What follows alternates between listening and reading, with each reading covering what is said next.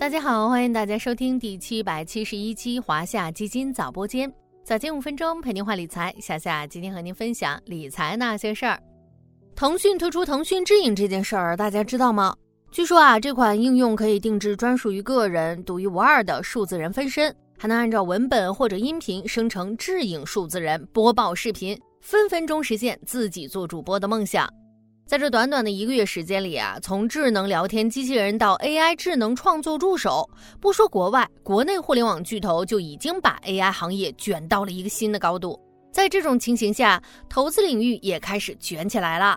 这不吗？最近大家又开始讨论起 AI 行业发展的关键因素。有人说呢，算力不是最关键的问题，场景和数据才是关键。所以啊，数据要素又成为 AI 行业投资的一个新思路了。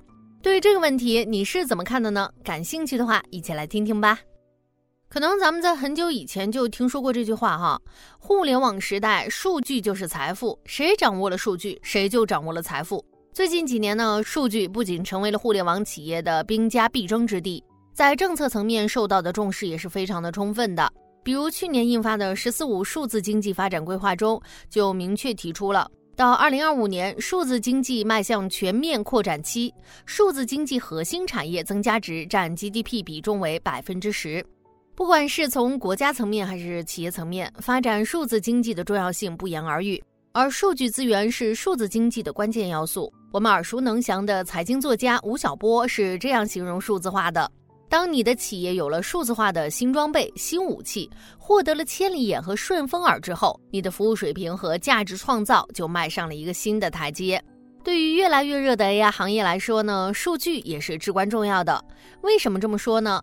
我们挖掘一下 AI 的本质，就不难发现，它啊其实是基于数据的学习和训练，利用算法呢对大量数据进行模拟的训练，让机器学会自己去执行任务。不知道有没有人和我有同样的回忆？以前在科幻电影中有这样的场景：一个来自未来的机器人穿越时空回到现在，为了了解现在所处的时代，他每天都大量的看书，不断浏览新闻和网页。有个词啊，叫做见多识广。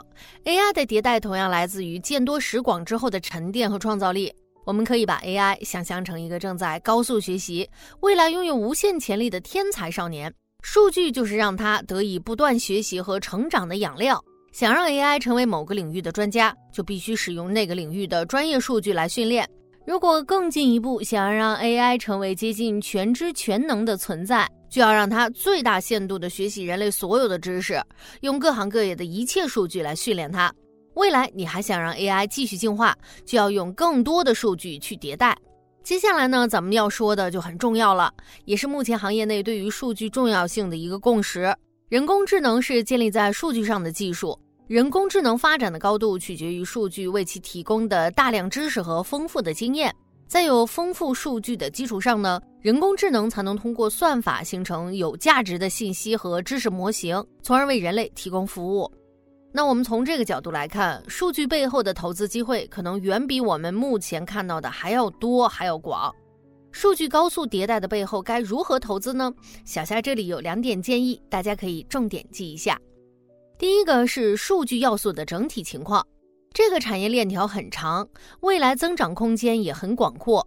国家工信安全发展研究中心做过一个预测。到二零二五年，哈，我国数据要素市场规模有望达到一千七百四十九亿元。二零二二年到二零二五年复合增速达百分之二十八点九九。第二个呢是数据产业链中的重点环节，包括数据持有方、数据存储、数据交易、数据安全等等。其中呢，数据持有方很好理解，就是手中握有大量数据的公司，比如电信运营商。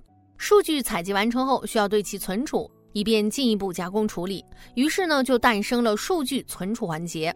数据交易主要涉及的就是数据要素的流通，比如国家积极推进的大数据交易中心建设，就是为了加快数据交易的流通。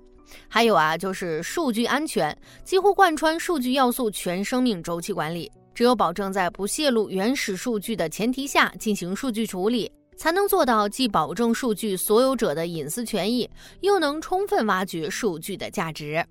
对企业来说呢，只有保持技术和产品的先进程度，才有望成为卷王。对投资者来说呢，选择合适的产品布局，才能充分挖掘行业和赛道的价值。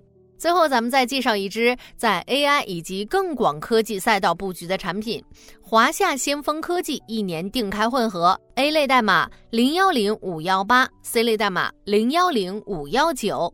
作为一支一年开放一次的基金，华夏先锋科技今年的开放时间已经到了。从四月三日持续到四月十日下午十五点前，如果你对投资 AI 和科技领域感兴趣的话，不妨保持关注。好了，今天的华夏基金早播间到这里就要结束了，感谢您的收听，我们下期再见。